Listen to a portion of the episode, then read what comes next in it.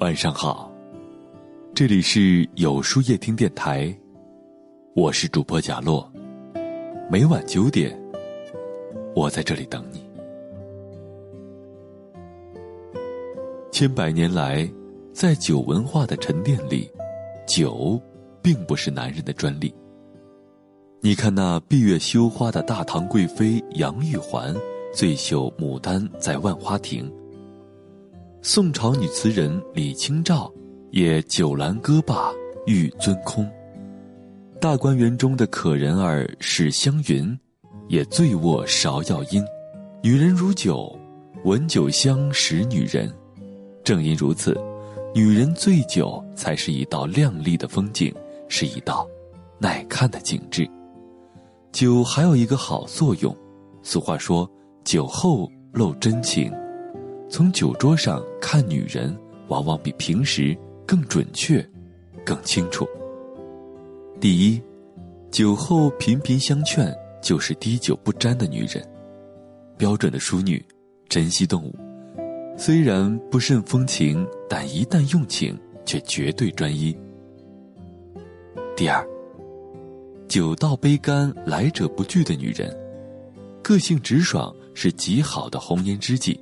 在家中能够撑起半边天，喝的不多却爱装醉的女人，聪明的女人，自我控制极佳，而且做事讲究手段，目的性很强。第四，老想灌醉别人，自己却涓滴不喝的女人，这样的女人如果还长得貌若天仙，那么对于男人来说，绝对是一件致命的武器，根本就无从抵挡。